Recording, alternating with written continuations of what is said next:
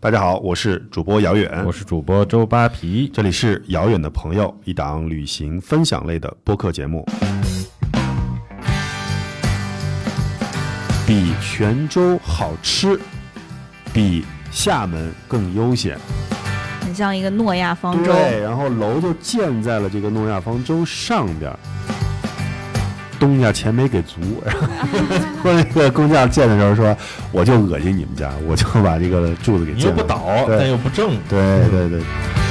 是两种都有，还是说那一碗 一碗里边既有甜又有咸？鸳鸯豆腐脑啊！对，鸳鸯豆腐脑。我们主播呢会与我们做客的朋友们一起畅谈关于旅行的方方面面。我们的朋友可能是资深的旅行达人，或者是穷游的标主，可能是航空酒旅行业的案内人，又或许是来自各行各业的有趣的灵魂。不管怎么样，每一位遥远的朋友或者扒皮的朋友都有自己与众不同的旅行经历和方式。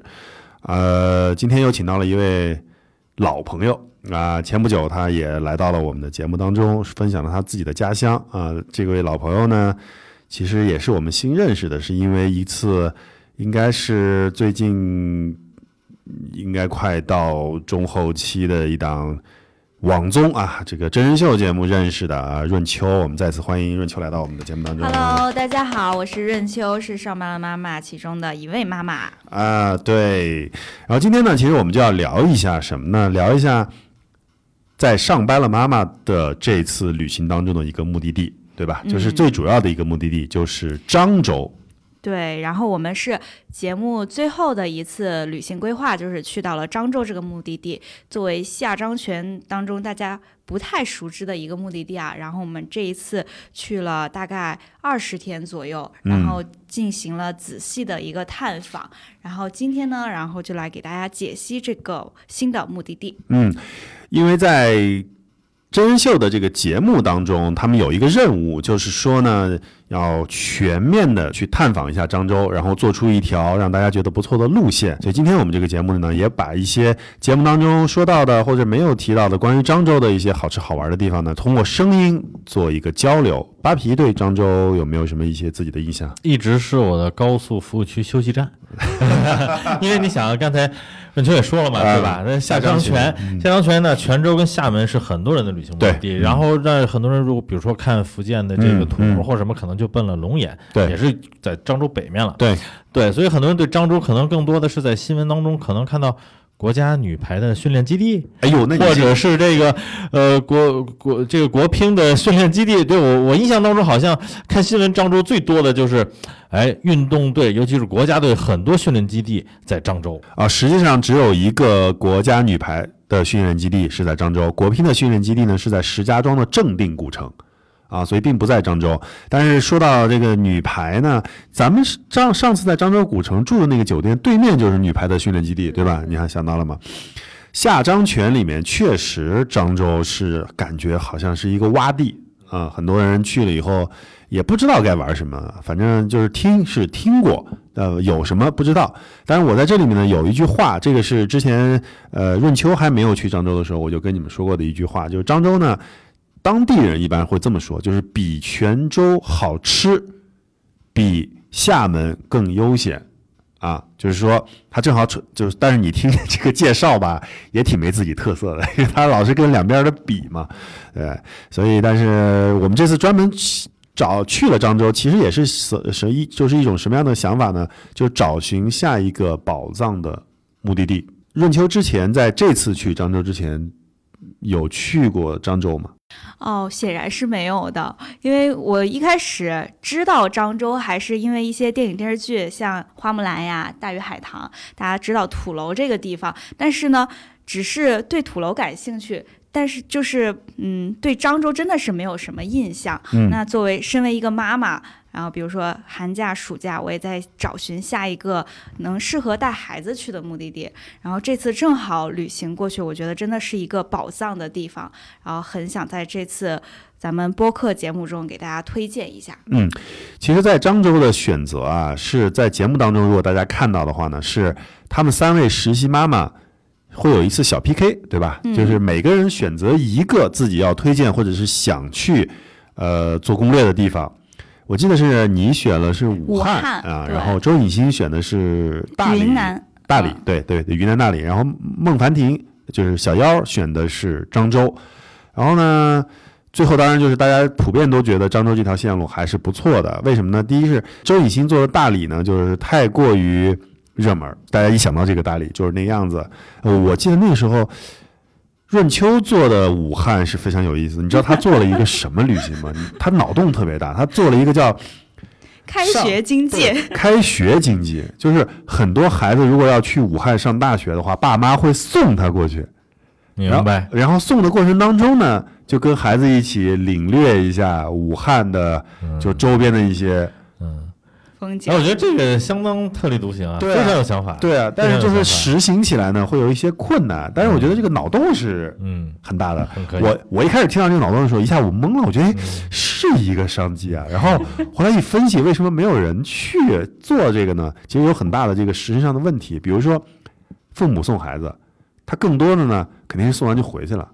就赶就赶紧给人什么领完被子、交完学费，然后就赶紧回去了。还有就是，或者是孩子呢好不容易要离开父母了。你最后还让他再再跟父母玩几天，反正就是就有各种各样的就是不可有一点牵强。实现性，最后去到了漳州。那你第一次知道要去漳州玩完了以后，你们肯定要做功课嘛。对对对，然后你从功课里面认知的漳州，你当时是一个什么感受？就是去之前，对对吧？等于是，从节目中大家对我的认识一直是一个死记硬背型的刻苦型学渣选手，所以我第一次知道漳州之后，我就赶紧看了一本书，叫做《从九龙江到漳州》。嗯然后那个时候就是从地理概念上面认识了漳州，它的北面、西北面是山地，然后它的东南面就是海，嗯所以说它是一个山海之间的呃一片土地。然后就从古代。就是我看的这个东西也非常广泛，说从古代唐朝到宋朝，然后再到明朝大航海时代，然后整个一个历史的地理的这个构造化，呃，就是整个都顺了一遍下来，我就觉得这个地方真的是非常有意思。当然，因为看了太广泛，然后时间又非常的紧迫，所以导致我当时的 present 非常的混乱。嗯，但是我是真的非常极力的想推荐这个地方，嗯呃，所以说经过真的实地去考察了吧，然后真实的了解，所以说肯定是比当时准备的要好的。嗯，我们这次的旅行，因为我全程也在，呃，也不算全程，百分之九十全程啊。最后一天我们先走了，然后，呃，陪着这三位实习妈妈们一起，我们也把漳州走了一遍。我们这次主要的行程是分成三个大的区块儿，嗯啊，考察行程啊，因为最后这个线路我们到后面再说，不一定是跟我们的考察线路是一样的。第一个第一个区块就是漳州古城。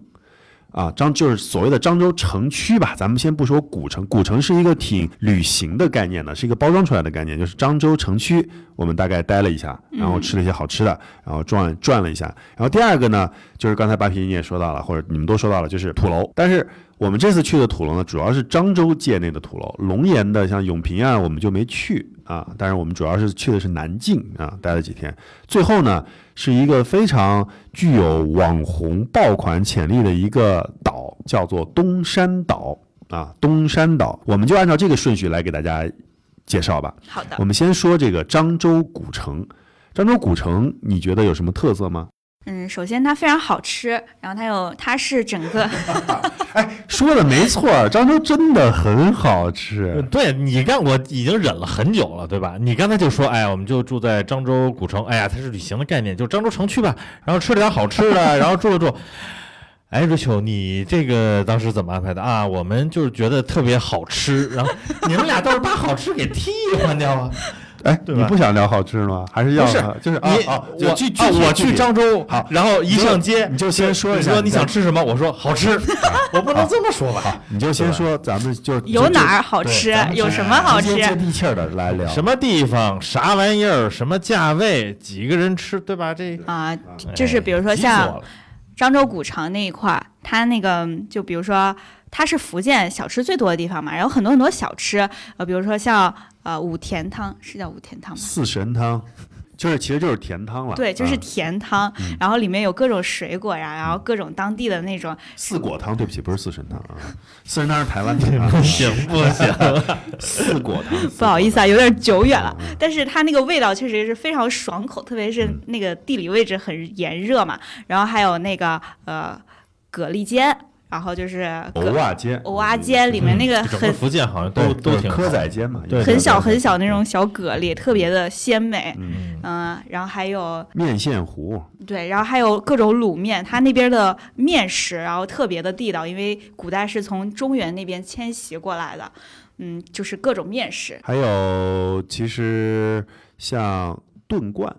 对，炖罐、啥玩意儿？瓦炖罐，呢，炖罐有点像广东的煲汤，但不完全一样。它也有点像江西的瓦罐汤，但嗯也不完全一样。嗯就是，但就那个东西大概就是那么一个东西，嗯 就是一个小罐子，嗯，然后里边呢，就是每一个小罐子，因为它不大，所以它它大概也就是有一，比如说有一条鱼，或者是有有小小的啊，就是可能也有几块，就比比如它有鱼的炖罐，它有这个生蚝的炖罐，嗯它有这个牛肺的炖罐，它有一些是就是排骨的炖罐，嗯就是那种小罐汤的那种感觉。嗯，但是它跟江西最大的不一样，就是江西的瓦罐是火的艺术，嗯你感觉那个火啊就在那个罐上烤。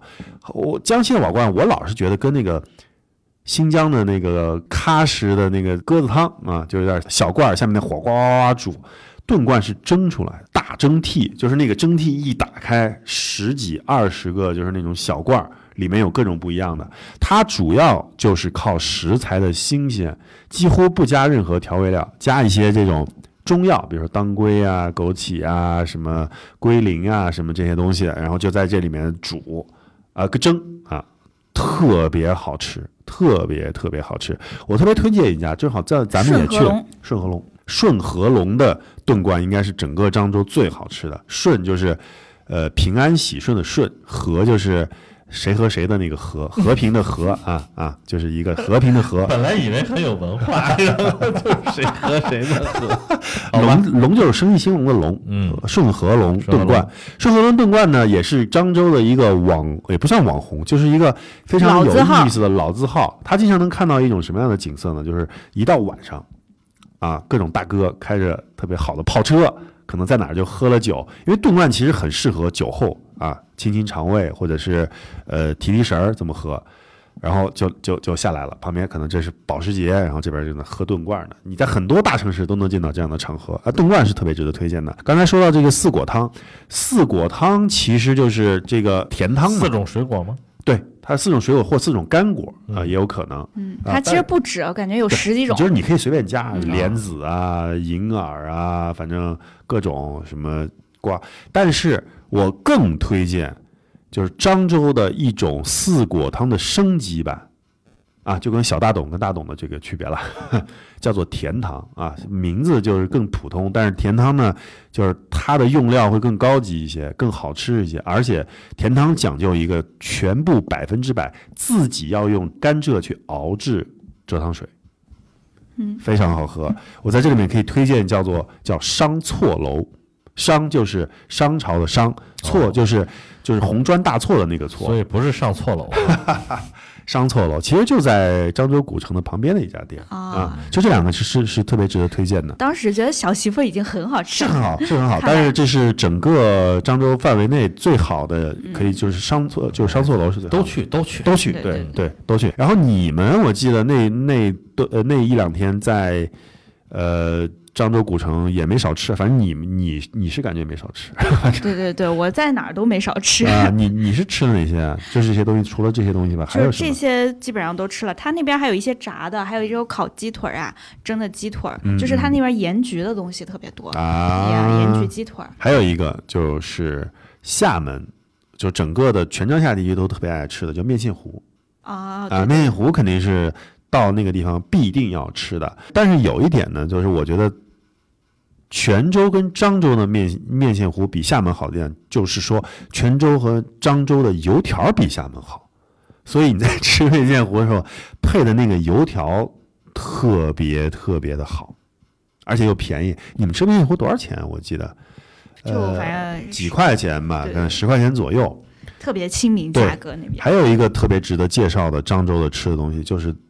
豆腐脑跟豆花儿。就是咱们现在不是有那边是甜口，还哎，这是一个很好的问题，就是说，哎，我不知道徽州就是黄山那边吃豆腐脑是吃甜的还是吃咸的？我们那边是吃甜的，南方一般是甜的比较多吧。哎，你看，虽然是安徽人，我们那边就吃咸的。我从小就没吃过。所以你算北，你是皖北。对对 秦岭淮河以对北，对对，这个这个这个豆腐脑啊，什么豆花，不是有南北派嘛？就是北咸南甜嘛。嗯，我就我所知的，唯一在中国能够甜咸都吃到，而且它不是刻意的，它就是甜咸都有口的，就是在郑州。你的意思是说它是是两种都有，还是说那一碗一碗里边既有甜 又有咸？鸳鸯豆腐脑嘛，鸳鸯豆腐脑。它就是甜咸都有，你既可以做，就是你这一碗既可以做甜的，啊明白了也可以做咸的啊，，明白了而且它不是那种从外来的，但而且他们就是他们当地就是这么吃的，啊，就一直是这么吃，啊啊。还有一个就是就是因为呃漳州地区是整个福建地区最靠近广东的。漳州地区和龙岩，漳呃龙岩可能还要再往东一点，东北一点吧。漳漳州地区再往西一点，不就是进入潮汕地区了吗？梅州对吧？就潮汕地地区的时候，所以漳州有很多潮汕的小吃很好，比如说鱼生，潮汕牛肉火锅儿，对，比如说鱼生和牛肉火锅，我在这里也可以给大家推荐一个私房私藏，叫做四季火锅潮州鱼生。其实大家直接可以查四季潮四季余生就可以了，就春夏四季的那个四季，就就在这个漳州，在它不是在古城，它是在这个漳州城中心的一个位置，特别好，特哇。又知道一个宝藏的地方。对，然后我们先说完吃的以后，就是你逛了漳州古城以后，你觉得它这个地方呃要怎么玩或者怎么待会比较合适呢？呃，其实我觉得，说实话，我觉得漳州古城就是吃，因为它那个整个地方是，嗯，只有古城这一个主景区，然后，嗯，整个整个环境是非常悠闲的，物价非常亲民，然后，但是整个城区呢，就是比较普通的，嗯，三四线那种城区，嗯，嗯，而且它的那个所谓古城，其实就当然是有很多说头了，但是如果大家作为一个旅游的角度来说呢，其实还是比较难派的，就是骑楼。哎，对，这里面说个知识点，就是骑楼的发源地是在漳州，骑楼这种哦建筑形式是从漳州走出去的。因很多像侨乡，尤其广东、广西都有嘛，尤尤其很多侨乡，就这种建筑，海南也有啊，挺常对见的。海南也有都是侨乡嘛。对对对对，嗯。就是从漳州这边走出去的，嗯。所以就说咱们忘了提一个这个福建这块儿的，就是喝茶，嗯。哦，对对对，对吧？喝茶，而且我不知道，就是因为你也是从喝茶地方来的，但是我觉得没有任何一个地方有福建人这么爱喝茶，对他们是，就是只要睁眼就在喝，对对对，就而且他们是不喝白水的，他们就是喝茶，他们很我我问过很是多当而且是是不是只喝绿茶？不是绿茶，是那个乌龙茶、嗯红茶，嗯还有那边的岩茶，好像是嗯，绿茶，好像是安徽喝的比呃，较多。我们这那边就是北再茶比较多往北一点喝的比较多，江浙地区、安徽地区喝的比较多。他们是喝那种能泡的功夫茶，就是一盏茶，它可能能泡个十十来回，还有味道。然后一边泡一边悠闲的聊天，就感觉那个整个城市就非常的悠闲。大家从早上一睁眼就开始泡茶，哎慢慢侃大山，然后慢慢聊人生，然后时间就这样慢慢的过去。我们当时在拍摄的时候，因为我所所以其实喝茶 不是目的，耗时才是目的，对对吧？对对对找事儿才是目的。哎，我们那时候就是最后在漳州古城不是找了一个地儿嘛，找一个茶馆拍一些采访啊什么。那个茶馆跟四川的那个大碗茶的那个茶馆很像，虽然喝法不一样，嗯，都是那种露天，有很多树。然后那边的树呢是什么？是芒果树。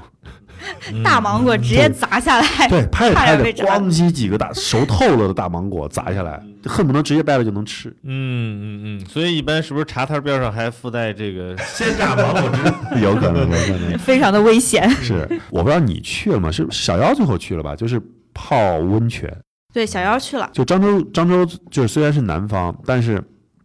漳州那个地方是东南地区最好的一个泡温泉的地方，它有地热层，别的地儿还真没有。就就那地好像是在古城旁边，就那个叫什么酒，百祥酒店。百祥酒店就有，就是一个酒店里面就有一个就是温天汤，然温天然温汤，那个汤也不错。所以你看，就是一个古城就已经挺丰富的了。哎，那么从我个人角度听下来，我觉得漳州啊，还真的确实适合。如果你在闽南转转悠的话啊，就是你包括比如说飞厦门，对吧？然后泉州、漳州、龙岩，或者稍微靠内陆一点的福建的土楼这些地区都去到，那漳州其实是一个很不错的中间站，因为它可能作为景点上没有那么丰富，但是反正听两位印象最深的都是吃啊，嗯，对，在那儿休息两天，吃个六七顿。感觉应该不错的，或者是说呢，就是说，呃，其实我们这次最后做的线路，或者是我我们的想法是说，让大家把当漳州当成一个独立的目的地去玩，对对对。因为现在很多人把漳州当成一个顺角目的地，就跟你一样。是是，就是你是没有玩漳州，还有的人是比如说玩厦门，最后有一天在漳州待着，嗯或者是有个一两天。嗯但其实漳州你会发现，如果你要越待住就越舒服，嗯。待的时间越长越舒服。嗯。你反而你就去一天吧，明白了，这个赶着看景点的或者去打卡的人，在漳州可能待不住；对。爱喝功夫茶的人，在丹漳州你可以多待几天。对，或者爱吃的人，明白哎爱吃的人。嗯这这咱们说的这个区域呢是漳州古城的区域，明白因为。如果要看景点的话，就是下一个区域了。对，哎下一个区域就到土楼了。对哦，原来我只听了一半儿啊。三分之一啊，不是说上三个区域嘛？土楼呃，但是这个土楼呢，我们这次主要去的呢是南靖。哎，说到土楼呢，扒皮还是很有经验的，因为这个刚才我们在中午吃饭的时候不是还聊吗？你带你闺女在土楼也有过一些难忘的经历啊。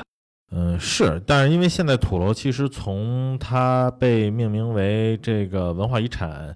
到现在，其实年头不短了，所以其实，呃，不管是当地政府啊，还是原居民吧，然后包括很多企业，都对土楼进行了规划和开发吧。所以其实现在在福建，你可以看到各种状态的土楼，有那种废弃掉的。呃，已经坍塌了或者什么，但是没有拆除，就它还保留在那儿。然后还有那种继续由原有的居民在居住的，就是就是超级原生态的土楼。虽然在这土楼里面可能居民人数已经很少了，然后再往上一点呢，就是这种，嗯，呃，怎么讲叫叫民宿或者半农家乐形式的，就里边会把里面多余的房间，里面居民会把里面多余房间对外出租，或者也游客也可以去尝试住，但它依然没有经过太大型的改造，或者说现代的一些水电煤的这种呃硬件设施的这种改进。当然，它还还在里面用水井打水，我都见我都见过啊，有的是机井，有的是真的还是用露露窑。对，然后还有一种呢，那就是呃，比如说景区。啊，尤其景区周边，然后包括一些旅游开发企业，然后包括政府，比如说列入规划保护啊，开发成景点，有的开发成比较呃轻奢的酒店宾馆，有的开发成比较高端的住宿。反正就是现在如果去福建看土楼，真的不是千篇一律说只从外形上有方的、圆的嗯或者高的、矮的这种区别，你可以看到各个感觉就有点像五十年前的土楼。三十年前的土楼嗯，二十、年前土楼和十年以及和现在的土楼是怎么样？其实蛮有一种，我觉得，就我我在那儿转的时候是蛮有一种从新中国的发展史一路走来的那种时间错。乱感啊，对对对对哎，正好你们两位都有孩子嘛，你们觉得土楼算不算是说，就是就是应该让孩子去看一次的地方？妈妈先说，行，我觉得是必须要去，就必须要去啊！对，它是全世界范围来看非常独特的一种建筑。然后它不管是从审美来呃也好，还是说从呃历史文化角度的也好，就是一次非常好的学习机会。然后当然，就像刚刚周先生说的，那土楼 有的地方修的不是很好，有的地方它修的还是有点像那个四星级、五星级酒店的。那当然，我觉得身为孩子嘛，他可能好的要体验，坏的也要体验，他这样他他以后才能更好的去分辨什么是是非，什么是善恶。条件不太好的地方，特别是男孩子啊，我觉得他也要去体验一下。对，没有，就是算是接着这人生一种非嗯说的常独特的话说啊体验吧。就是其实对于孩子们来说，我们家长也好，或者对于孩子本身，出去旅行最大的目的实际上是读万卷书之外的行万里路。这个嗯行万里路不在于你走了一万里还是一里地，实际上就是你睁眼看看外面的世界嘛。呃，有有多少种不同的生活，把这种生活表现为建筑、饮食、服饰、餐饮、文化，对吧？就各种各样的，包括历史，包括什么诗歌、词赋之类的。那土楼实际上是，尤其是闽南，非常非常典型的一个民居建筑。而且它为什么造成那个样子？它不是说，就像现在的一个建筑设计师，对吧？我突然觉得，哎，这么造房子好看，或者这么这么。这么造房子方便，对吧？方便大家族的人聚在一起，或者一村里的人聚在一起。它不是这样的，它是有它的历史由来。那实际上，土楼的建筑为什么说它是文化遗产，或者说它是一个物质传承呢？它实际上就代表了当地，呃，迁徙过来的这个移民，然后面对呃古时候这些未知的危险因素，甭管是野兽还是土匪还是兵祸，对吧？他们。呃，人们怎么样开动智慧来自我防卫，然后演变成到后面变成了一种互相攀比啊，这个代表家族地位和气魄的一种高大建筑啊。因为土楼听起来好像是土做的，油夯土的土楼也有很多是砖砌、石砌，对吧？到现代的话，可能里面现在房间已经超级现代化和奢靡化了，甚至对，所以的话，它实际上它所谓能代表历史，一定是来自于它从。最初诞生到演变到今天，所以我们带孩子们去体验的话，其实，呃，我我们看是看了各个时代的土楼，但实际上，我当时是想让女儿去体验一个就土楼最原始的状态，就是当时人们为什么感觉住的不如独门独院，或者说是自己一家一个院子那么舒服，还要聚集在这里面那种状态嘛？啊，就找了一个这个。等于刚才我说那些倒数第二等级的土楼就没有它，啊，还有人住，然后呢也有空房间可以出租，但是从它的这个装潢啊，就是还是很古老的那种门板，呃，房间与房间之间也没有隔音的墙，也是木板，然后这个也没有单独的这种啊厨房或者水电卫生啊，就真的是很原始的一种体验。然后女儿当时还比较小，住到住在里边住了一晚上就。就就就惊呆了啊，就很很惊讶于这种在大城市生活的美好条件下，怎么还可以住到这样？还你们两个大人爸妈还那么开心，是不是有毛病？对，但是我们觉得就是。但是他那种就是早上天刚蒙蒙亮的时候，真的就院子里养的鸡就开始打鸣儿，然后就有人开始从井里面往外挑水，然后在楼外面那种呃菜地里面就已经有人开始去浇浇肥施水，这种啊就很有我们大人所谓追求那种文青的风格，但小孩子理解不了，对，所以。后来那顿那趟那个土楼住宿回来之后，到厦门恶补了三晚的这个英迪格套房，然后才给他缓过来。但是那次土楼的住宿对他印象特别深刻，他印象特别深刻。后来也成为了他，呃，甭管是写作文还是很多经历，包括很多看事情。对吧？就是看在生活上的一个，算一个小的启蒙。哎，我跟你说，我从小就真的，我真的是从小就意识到一件事儿：人不会记得享福的，人只会记得吃苦。是是是，就是你哪儿就是就就比如你出去玩的时候，你什么被被雨淋了呀，受伤了呀，哪儿不不不好，记一辈子。你每次想的时候，你能记住它。哎，至于今天玩多好，特别好啊，这床特别舒服，你一会儿就记不住了。哎，但是怎么说呢？其实这些经历对于很多，尤其对于旅爱旅行的人来说。他一开始可能是觉得是受罪啊，或者说在这旅是旅旅行的意外，但其实到后面他会变成一种难得的经历，难得的经历，甚至吹牛的资本，或者是别人你可能你都没有勇气去体验的。因为因为受罪某种程度上是一种独特的体验，是是是一种独特体验。你看你这么相比的话，这个润秋这次住的。土楼啊，土楼住的应该还是不错的啊。对我们，你可以介绍一下你这次住的土楼。哎，对，别光听我的，大家被吓到了，说住土楼就那么艰苦吗？我我我觉得按照你的那个分类，这这次我跟润秋住的这个土楼应该算是第一等或者第二等了，应该是第一等的啊。嗯嗯，我们那个住的。它不仅那个里面修缮的比较现代化了，它里面整个风格也是比较日式的啊，嗯，比较简约的，住起来就比较舒服。然后水电当然是比较 现代化，都是通的了。嗯，就是整个环境来说，它是一个方楼，然后中间还有一个水井，里面还养了很多锦鲤。然后你早上一开窗，然后它有一个小阳台，然后你看到外面的风景，就感觉哇，人生也可以这么惬意一回，就觉得逃离了那种都市生活，来到了一个世外。外桃源，我觉得还是蛮不错的，而且吃的也很好，因为那个和德楼就是独旅，他的大厨是呃爸爸去哪儿》里面的一个大厨，就虽然说点不到外卖啊，但是他们烧的也是当地的一些特色菜，所以吃的也是挺好的。哦，所以就是说，这家土楼住宿的时候，它自带自带餐厅的，对吧？啊对对对。因为呃，我我简单说一下，这个这个土楼叫做和德楼，和是和平的和，就是何德你何能。你和我的那个和，你和我，我和你的那个和，和平的和，德是德性的那个德，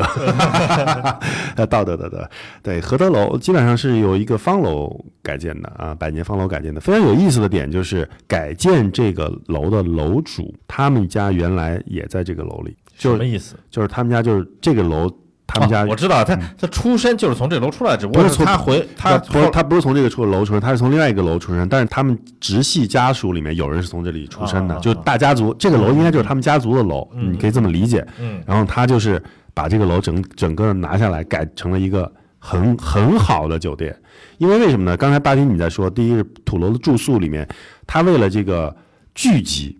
也为了安全啊，就是空间有限，也为了安全，然后也也为了让同等面积下住更多的人。实际上每一个房间的这个面积是比较小的，对很小，而且呢，因为是土楼，它中间是木质跟竹制的结构，它的这个隔音是非常不好的。对，所以他为了解决这个问题，他把六间或者八间房变成了一间房，啊，就打通了。打通了，然后两层，上下两层，下面是洗呃卫生间，好像是卫生间和进门的那个客厅，嗯，然后上面是客厅和就是茶室和卧室。明白。啊。哦，对我刚我因为我刚才在脑补嘛，那因为河德楼它是方楼，可能这么改的话还不觉得太突兀是吧？因为我在想，如果是圆楼，上下几间都打通的话，就 哎住在两层都是扇形的这个大空间里面，应该也蛮有意思。对，那那那是很有意思的，那是很有意思。而且就是这个，就刚才像像润秋所说的一样，就是它这个楼里面呢，是一个现代的建筑师改造的，现在设计师改造，所以整体呢是比较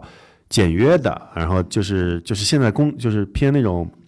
就是有点日日系的那种，里面什么都没有，就是非常寂静。嗯然后中间有一个汪汪的大池塘，里面养了一些锦鲤。嗯，非常非常安静的一个地方，嗯特别好。呃，价格呢，土楼里面算是最好的那一波，但其实我觉得从品质上来说，应该算是比较有性价比的。那说个钱儿，说个钱儿呃，就一 K 出头，啊，一千出头，对，嗯一一千多出头，是你说的那种上下 loft 那种，全是他没有房间不是的啊，的，就全是套房呗。他把整个的土楼就改成了十二间，啊，明白。一一个土楼里面应该就十到十二间楼。嗯对，嗯物然以稀为贵。对，然后因为他为什么要自己配厨师呢？是因为坦率来说，土楼这边因为整个的配套设施并没有升级，整个土楼的景区啊，所以你能吃到的全是农家菜，嗯，全是农家菜，所以他们家算是相对品质比较好的菜。相对品品质比较好的菜，所以他们就自己做嘛，就自己嗯。就你不用出去，就是他的打的概念就是说你你白天出去玩就行了，嗯，呃你晚上回来或者中午回来吃，它它的这价格里面是包含了餐的，哦，可能是包两是可能是包两餐或者是包一餐，反正啊。就是看它的这个淡旺季的价格吧。就包半餐嘛。对嗯对嗯对对啊，那确实是，我觉得是不算贵啊。对，而且我觉得这个楼呢，就是说，就下回如果比如说皮皮再去，或者就是你闺女再去，或者谁，或者你带你孩子去的话，我觉得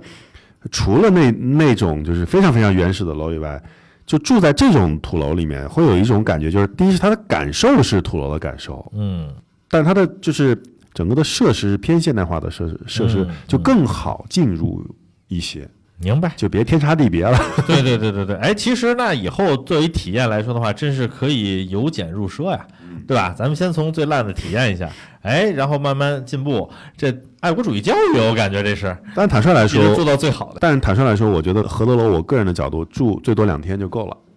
住最多两天就够了，因为嗯住在土楼里确实有一些住宿的不方便。因为我是住在他们外面的谷仓的，呃，我们是住在它里边那个环形的，然后它整个地理位置是比较偏偏远一点的，离那个景区比较近。啊、离云水谣比较近，对，离云水谣比较近，然后整个其实土楼玩玩下来两天就差不多了，嗯呃，所以说那个呃，然后离另外的一个土楼群叫那个河，呃河坑土河坑是还有田螺坑，嗯，对，离那两个土楼群比较远，所以说这个地方是比较推荐，但是主要它是房间比较少，而且其实还是虽然它做了一些隔音，但确实隔音还是有点。嗯，嗯，因为它本身墙体就对对对对对对，其实它那个隔音比较差的点不是房间和房间，嗯，是如果有有人从过道走，对，它因为它你跟过道的中间就隔了一个木头墙，木头墙是是嗯就一样的嘛，一样的。因为对对对它那个板子还都是，它没改成混凝土的话，它一定会有那个。对，然后那个你上次带皮皮去的时候，你你没有去南京的土楼吗？就是去了龙岩、是吧？呃我我说实话，我记不太清了，啊啊因为那个时候其实我还找过啊，我就说别也别太差，就最起码卫生什么安全能保证。但当时好像还真的没有特别好的，也就是这几年土楼开始就是所谓的升级，因为坦率来说，就是因为土楼成为这个世界呃文化遗产也很多年了，所以他们就靠这个名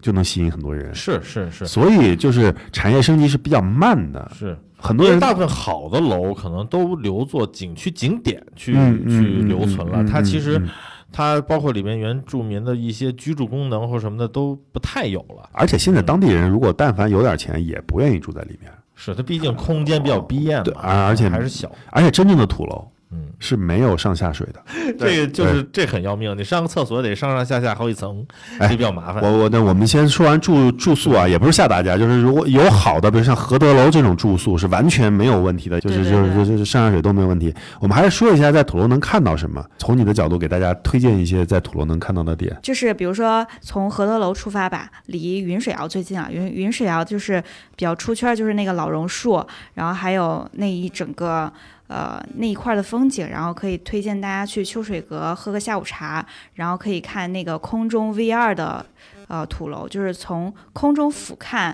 整个土楼就是另外一个视角。云水谣的话，比较推荐大家就是走走逛逛啊，待个半天也够了。然后当当地还有一个土楼之光的博物馆，然后可以体验夯土造楼。那里的老爷爷就是可以手把手教你这个土楼怎么建造的，一层一层的把那个土夯进去。然后夯土造楼它也有一些民俗的体验，比如说穿民族衣服啊，然后摔瓦瓦罐猫啊，喝瓦罐酒，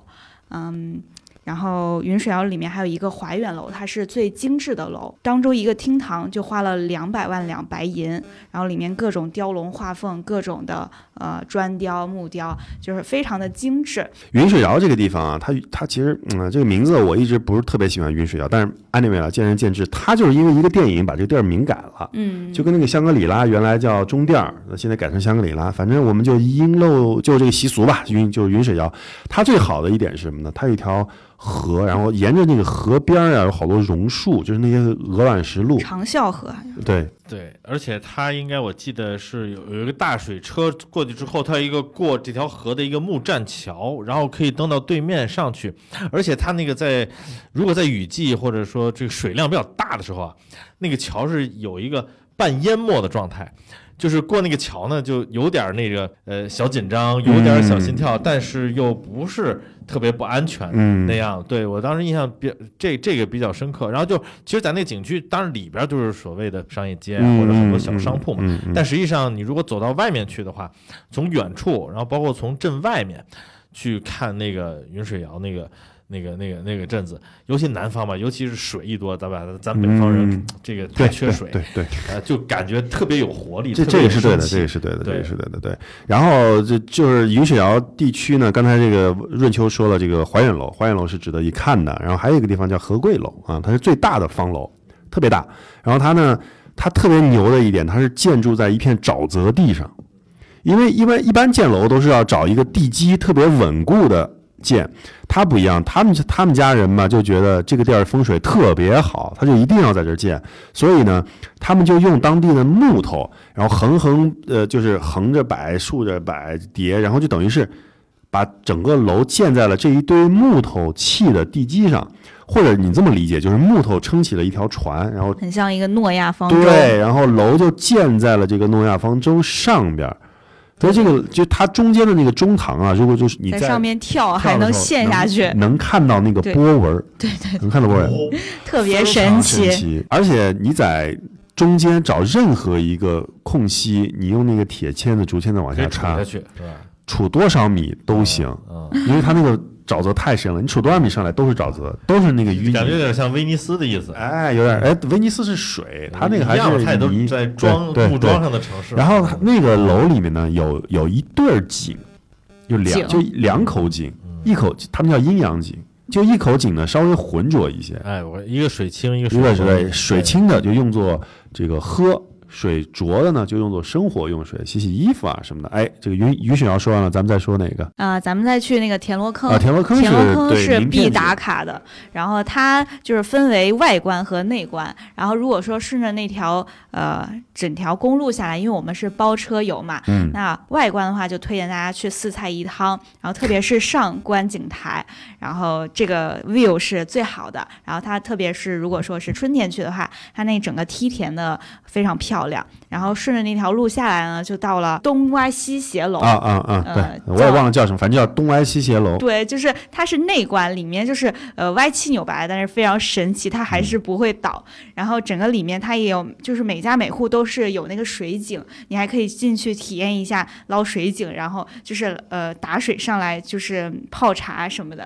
就嗯是整个感觉还是挺好的。对，跟大家先解释一下这个当地旅游名词“四菜一汤”啊，它就是说你在观景台上看下边土楼那个形状，那个楼群正好就像摆上桌面的四菜一汤一样，它是它哎是四个盘子一个碗对那样的呃感觉。它它呃它是四个圆楼和一个方楼，对方楼在中间，呃，就是汤。四盘儿在旁哎，边，就是嗯四个圆对的一个。碗嘛，嗯，但我想说啊，就是说，嗯。从大家如果只要搜“土楼”这两个字，你们能看到的最多的照片就是就是四菜一汤。的，因为它是一个明明信片级的对，的景观。但我个人其实更推荐从它的下观景台往上看，嗯因为上面你往下看呢，你当然能看到这个呃五个造型不一样的楼。但是你缺了一个什么东西，就是参差感。他们五个楼不是建在一个平面上的，对，其实是按照山势上上下下错落的。如果从下家观景台往上看呢，嗯，有点小布达拉宫的意思。你能看到这个，哎，这个不同的这个，哦哎呀，非常好，真的是非常非常好。然后好像再跟大家说一下，现在的南京还不禁飞无人机，嗯，所以就是说赶紧多拍。如果要去，看来还没有人炸过鸡，啊 对，或者还有一点就是，它那个确实是山，你炸机了也还好。没有太大伤害没有太大伤害，没有太大伤害。对，然后刚才那个润秋说的东歪西斜楼呢，就它里面确实没有一根木头是直的，对柱子啊，对，指那个支撑的柱子，它所有的支撑柱对对对走廊里面能够明显看到。反正当地就有一些传说吧，就是说什么这个东家钱没给足，然后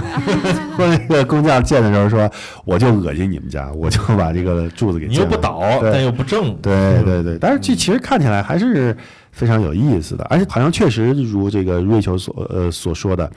它是唯一一个第一楼每一个房间里面都有井，我还进去嗯，打水上来。哦这我 到之前我还真没注意，对，就是很奢侈，就是很奢侈，很奢侈，哦。每一个都都打井。对，嗯好，那我们这个说完了以后，再说最后一个就是河坑还。有塔塔下啊塔下也可以说一下对塔下里面可以，嗯，它是一个小村子，它的历史也比较悠久吧，然后有一些祠堂，大家可以去看一下。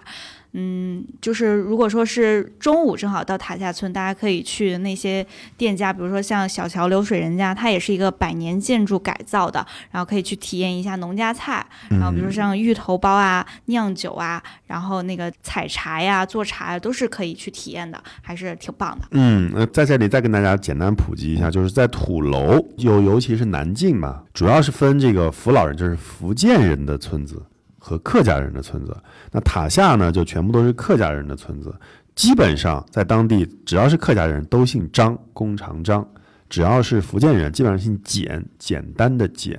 啊。所以塔下村是一个张姓的村子啊。然后呢，塔下村是一个侨村，所以你能看到各个家只要挂的，基本上都是主要的族系都在南洋的居多啊，这是塔下村的一个特点。塔下村其实我觉得是因为可能也是跟桥村有关系，他们这个整个村子是收拾的最干净的，有条河从上到下流，嗯，就是沿着河走就非常干净啊、但是你要说从真的土楼建筑来说，塔下村没有那么多标志性的值得看的土楼，可能就是离东歪西斜楼相对近一些。对对对。啊、就是真，但是进去呢，就是吃吃东西啊，沿着西边走一走，那个感觉还是不错的。塔下村正好在田螺坑到呃河坑村的中间对对啊，河坑村的中间。那我们最后说一下河坑村吧。河坑它就是比较一个原始风貌的一个地方，没有经过太多商业化的改造。然后我们去的话，也可以看到一些小孩子可能还光着脚在里面跑，然后是真正有居民在里面生活的。如果说大家很想体验这种原始的风貌，可以推荐大家去河坑。然后它主要的一个景观就是啊、一个北斗七星，大家可以去一个高一点地势的地方去观看整个的一个风貌。嗯，其实说高一点啊，其实不是特别高，总共就二百九十八级台阶啊，二百九十八级台阶不算很高，十几分钟吧就到了。然后你往下看，河坑呢，就是因为它没有开发啊，而且它整个的单个土楼的特点没有那么强。所以其实就是在那儿呢转一下，然后登高看一下它那个整个布局就 OK 了。但是我觉得就是说，在整个的土楼地区啊，我觉得不光是南晋，可能你们上次去的龙岩啊什么都有一个同样的问题，就是大家对吃喝呃住现在是不错了，但是对吃喝的要求或者期望值就别抱太高的期望值啊，真的全部都是特色。但是吧，你你我们在旅行当中其就其实并不是那么喜欢每天都在特色的情况下生活。咱们住在和德楼的时候，我记得好像是周以新说过一句，说我早上特别想喝一杯咖啡，在整个云水谣都找不着。这个是他确实是这是景区的比较大的问题，所以呃刚才瑞秋也在说，我觉得土楼其实两天就差不多了差。不多看看这些楼，然后如果带着孩子的话，能够带他参加一些，比如说夯土建筑的一些小的、小的亲子活动呃亲子活动 workshop 也好，什么样也好。呃在晚上的时候，在土楼里面住啊，你们晚上什么活动啊？看看星星还是怎么着啊？晚上晚上晚上就是我们住的那个，因为倒数第二等嘛，基本上就以讲鬼故事为生。呃，开玩笑啊，不过确实那个比较慎嘛，因为里面就真的是黑漆漆的，没没有灯，然后那个呃各种动物的悉悉嗦嗦的响声都能听得非常清楚啊，包括猫走，你想猫那么轻的步，都知道它从我们门口走过去。对，反正就是不同，有很多体验吧。我觉得大家也不要把所谓老旧的或者说没有改造过的土楼想得过于恐怖啊。嗯就是说，它对于现在我们很多城市人来说，它其实真的是一种蛮新鲜的体验。嗯嗯嗯，就是尤其是你如果赶上下雨的话，你如果有风水先生在边上的话，那那个土楼的那个水从房顶汇聚到院子里狂流的那种感觉，那简直是聚财聚到不要不要了。是是是嗯是，啊、就是可以给大家推荐一下隆昌楼，它可能是嗯呃现代和那种特别老旧土楼的一个中间环节。嗯然后，如果大家想带孩子去体验那种比较老旧一点的土楼，但是又不想住的太差，可以去隆昌楼。然后它那里面也有一整套的亲子的体验，比如说可以在土楼的院子里面看那种露天的电影，然后农家乐什么都可以。嗯，好，那我们就土楼就差不多先介绍到这儿。好的，然后最后一个地方呢，区域呢就是东山岛，但我估计扒皮你可能没去过东山岛没有啊啊，我简单介绍一下。东山岛是算是漳州地区一个不能叫偏远吧，就是最远的一个地方。它本身是一个半岛，它本身是一个半岛，呃，然后是伸出去的。它为什么这么多年一直不出名呢？其实景色非常好，而且海鲜特别好。东山岛的小海鲜，它的所所有海鲜都个儿都比别的地方小，但是鲜美程度要远超过别的地方，就是味儿重呗。味儿味儿鲜。你还是味儿重啊啊，好吧就是你鲜味儿是什么味儿？不就那腥味儿吗？因为它它之前一直是对台前线，但这几年的旅游行业就越来越发展的比较多。东山岛算不算你这次去的时候算不算是一个小惊喜呢？哦，算的，特别是就是不管是吃的方面，还是景色方面，还有住的方面，我都觉得是一个惊喜。哎住的方面，可咱们可以先讲一下，因为东山岛到了东山岛以外，真的那家野奢酒店非常好，就叫做东山一个炉。对，一个炉野奢帐篷，然后我们住的是那个星空顶的那个玻璃房，嗯然后嗯，我觉得带孩子去住吧，他们肯定会觉得特别有趣，然后可以就因为就在海岸线上面，可以晚上听到海浪的声音，然后天气好的话，打开窗户就能看到星空，然后整个房间也很有意思，虽然说比较小啊，但是呃造型比较奇特吧，我觉得孩子们都会比较感兴趣的。它是一个正对着海岸的野奢帐篷酒店，就是基本上整个的大的区域非常有私密感。你进来以后只有一条路单独进来，大概整个的呃区域就十几间房吧，十几间房。呃，它正朝东，所以是说看日出的就是绝佳地方。你像你们那个房间，如果就是天气好的话，不用出去，只要把窗帘打开，你就能看见红彤彤的太阳就从你的门口升起。而且他那边弄了一个人造，它就是它的海，它没有海滩，它是海礁啊，海礁，但是他弄了一个人造的海滩，还不错。在人造海滩里面弄了一个无边泳池，啊、就非常的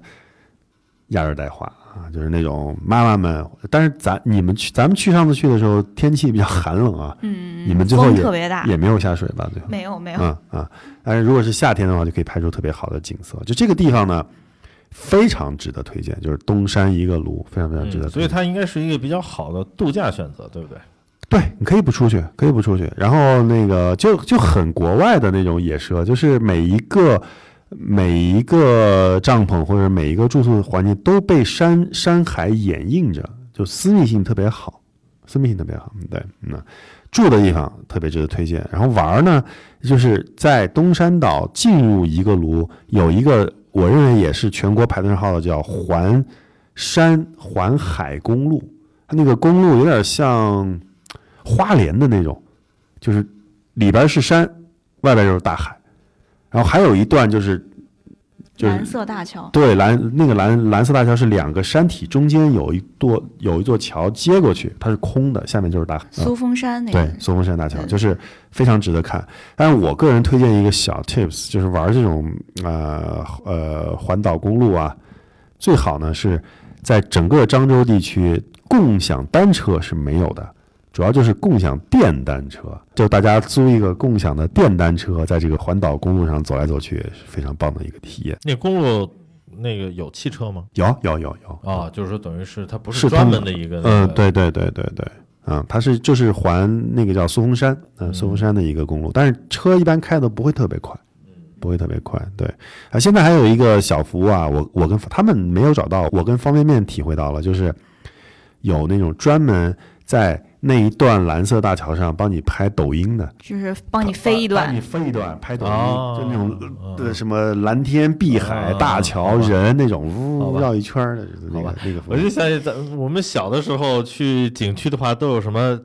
照片，什么一张两块，然后立等可取，对帮人照相，因为那会儿照相机也没有普及嘛。，嗯。哦，合着现在这些 立等可取的已经变成帮你拍抖音了，对，他就拍完了以后给你修好了，直接 AirDrop 就给你啊是，然后你自己发抖音就可以了，是是是是是。啊，有意思，真是与时俱进啊。对，然后咱们这块住宿说完了以后，东山岛吃的你简单跟大家说一下吧。东山岛吃的它就是海鲜比较多，然后推荐大家就是它还是有甜汤，我们当时就是基本上每天都会去喝小媳妇甜汤，然后还有呃东山潮茶就很像茶颜悦色，嗯，还有小馆儿的鱿鱼，它那个爆炒的小馆儿鱿鱼特别的嗯鲜美，然后那边大龙虾也很便宜，一只可能就百百来块钱就一只小青龙，然后还有。呃，那个盐焗的，就是各种虾、各种蟹，然后还有生腌，嗯，嗯，还有什么？简单介绍一下，就是小馆儿是东山岛的海鲜特色，就是小鱿鱼，嗯。嗯，就是它，但东是它就是山小馆，东山小馆儿，他们当地就叫小馆儿。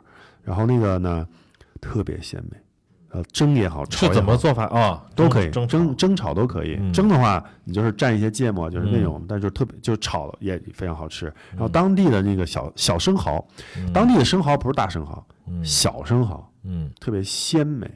嗯，特别鲜美，而且尤其是烤了好吃。感觉你已经词穷了呀，就是每一样都是烤了哦，我想鲜想到了，叫什么？我想静静啊啊！我想静静那个餐厅的小生蚝特别好吃，呃，就比如说我我第一次吃那个东山岛的小生蚝的时候，它那个烤生蚝的那个店家里面有小生蚝，也有广东湛江，就是阳江的那个湛江那边的那个大蚝。我不是说大蚝不好吃啊，就是但是我们对湛江的生蚝就是认知度更高一些嘛，我肯定先点那个，然后比了以后，我个人反正是就再也没吃过大蚝。嗯就一定要吃小，他们当地就是叫珍珠蚝，就是可能还是凝聚吧，把所有味道都凝聚在一个小小的身躯当中。嗯是 虽然小，但是很鲜美。对，然后东山岛呢，就是可能节奏比漳州还要慢吧。对我对对对我觉得可可能比节奏还要慢。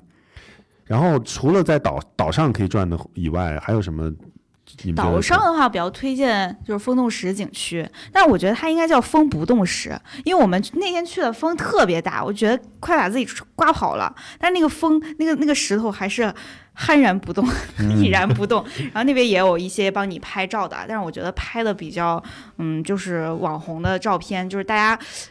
推荐那个景区是那条木栈道，沿着那个木栈道，那整个海岸线特别漂亮。然后那里还有一个虎空低月，虎空地狱的话，它整个就是像那种，嗯那种秘境一样，它在那个嗯。岩石边上，然后有一个，如果说是日出的话，你在那里拍照片，我就觉得呃真的特别大片儿，特别唯美，是我嗯。探、探寻到一个宝藏的地方，然后嗯。在这里告诉大家。东山岛基本上就是比较出片儿，因为有山有海，就嗯容易出片儿。嗯。然后还有一个电影，当然我不知道是不是大家都看过，反正反正我没看过，就是一个文艺小众电影叫《左耳哦，左耳是在南门湾好，像听过，》，对，就是在东山岛的南门湾拍的，就是在嗯东山岛的南门湾拍的。如果喜欢历史的朋友呢，在东山岛可以跟大家再多说一句，就是东山岛是全球。它不是关帝信仰的发源地，它是全球关帝信仰的中转站。很多侨民、海外侨民关帝信仰的根是在东山岛，因为东山岛自古以来它就是一个海卫城，所以当地基本上没有当地居民，都是天南海北来当兵的人，所以就是结为异性 异性兄弟，你知道吗？这种异性兄弟的文化就是拜关公，在当地就是关公文化的呃非常盛行，每年还有一个关公文化节，嗯所以当地最大的也是最灵的庙就是关帝庙。嗯啊，待会儿这个闭了麦以后，我可以跟你说一些政治八卦，也跟关帝庙有关啊。哎，了解，对对对，行，我们今天这个时间哦，快快一个小时了，我们也简单的把我们这次的旅行都说了一下，所以呢，最后我们的节目当中，你们是产出了一条线路是吧？对对对。嗯，跟大家说一下这条线路吧。然后这条线路呢，名字就叫做福建漳州山海秘境五天四晚亲子包车游。然后一定是要包车的，因为整条线路无论是南靖土楼还是说东山岛一个炉，它都是需要方包车更方便一点。然后是五天四晚的一个亲子的旅行。嗯然后它整个我们的主题就是山海秘境嘛，就真的是像上面说的漳州土楼啊，那边就是山地啊那种农耕文化，嗯然后在那个。东山岛就是沿着海滨线的那个海滨的那种风景，嗯所以这整条路线呢，我们现在在穷游折扣上也有给大家售卖，哎也不一定是在穷游折扣了，我们可能全游全网都最会上。对啊，，对，都会上我。们现在就简单说一下这几天怎么安排啊？就第一天，就大家一般都是可能是从厦门飞机坐到厦门，然后呃我们会接车从厦门就直接接到了漳州，但我们这次不太会走漳州古城，我们直接会到南靖，会到土楼里面待着。当然，如果你时间够的话，你可以自己在漳州古城里面待一段时间，然后我们到南靖汇合，然后到了南靖以后就是玩这些土楼嘛。然后第二天就当然就是把这些土楼田田螺坑啊、河坑村啊、啊、云水谣啊都转一遍，啊，就差不多一天多两天就够了。然后到第三天的时候呢，我们就会从土楼到东山岛，后面几天就是第三天、第四天都会住在东山一个炉啊，就就在那儿待一待。其实东山岛还有很多网红的景区，就真的是网红景区，比如像火山岛，对对我们今天都没时间说，嗯但是大家其实可以去火山岛探索一下，特别出片儿。我觉得女士应该会，对，女生都特别喜欢。我当时发朋友圈，别人都疯狂问这是哪儿，这是哪儿。对对对嗯。所以呢，提示女士要去的话，尤其妈妈们的话，一定要带够衣服，对对对因为它是一个呃，就是奔着网红目的地打造的一个景区，里面有各种，就跟那个纪念碑谷的，对，就跟当年的那个就是什么什么微缩世界一样，他把他把世界里面很多，比如说纪念谷，就是那个游戏的纪纪念谷碑啊，印度的这种水景水景，什么都是色彩特别艳丽啊，小火车啊，什么灯塔呀，什么都放到了一起，就是特别出片儿的一个地方。就是 ins 背景拍照地，对对，ins 背景打卡拍照地，那整个呢就是最后几天都是东山岛，然后从东山岛再回到厦门坐飞机走，呃，大大概就是这样的一个行程。基本上整个的套餐包含了什么？我们在土楼是住在我们刚才所说的和德楼的啊，嗯，是住在和德楼的，两天都是住在和德楼。以后我要去旁边开个核能楼，何德何能？然后后面呢，在东山岛的时候是两天晚上都住在东山一个炉的，就我们刚才说的东山一个炉。然后吃的呢，就当然不用担心了，就酒店肯定是每日的两大一小的早餐晚餐全部包含。东山一个炉呢，同时还包含了赠送了下午茶一次。然后在出行方面呢，全程的都是商务的七座车的包车啊，因为是一家人嘛，两大一小，可能甚至还带着爸爸妈妈，对吧？就呃姥姥爷爷就去了。玩儿呢，基本上土楼的云水谣景区啊、田螺坑景区、河坑景区这些门票都包含在内了，包括呃网红的那个火山岛的门票，我们也是包含在内。啊，包括旅游保险呀、呃，具体价格呢，请大家看我们的推文，也看这段时间穷游网所放的这些，大家就知道了。我在我们在这里，我们也不用有什么特殊的遥远的朋友的独家折扣了，这就是全网我们自己的产品一个主打产品，希望大家呢可以来关注一下。正好这个时间点去一下漳州也是不错的选择。嗯，啊，今天这个节目到这里时间也差不多了，我们最后呢再次感谢一下润秋。谢谢。对，希望因为后面还有这个亲子酒店的事儿哈，后面就是我们经常来来我们节目里面分享一下，就是值得带孩子出去玩的好吃好玩。百家酒店，对对，所以大家锁定遥远的朋友，锁定 Rachel，听听 Rachel 带他两岁半的公子，在这一段时间内都会去玩耍哪些好玩、好看、好吃的亲子酒店。嗯，好，我是主播姚我远是，主播周扒皮这里，是遥远的朋友一档旅行分享类的节目。那我们现在的微信公号呢，就是大家搜索“遥远的朋友”，遥远就是很遥远的那个遥远。呃，我们现在目前呢更新是一周或者十天更新一期啊，希望大家能够加我们的公号关注一下我们。不要忘记打开你们手机当中的穷游 APP。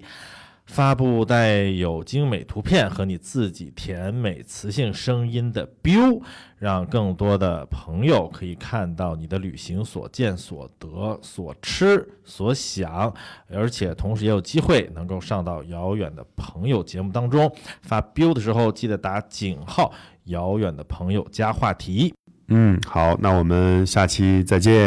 拜拜拜拜。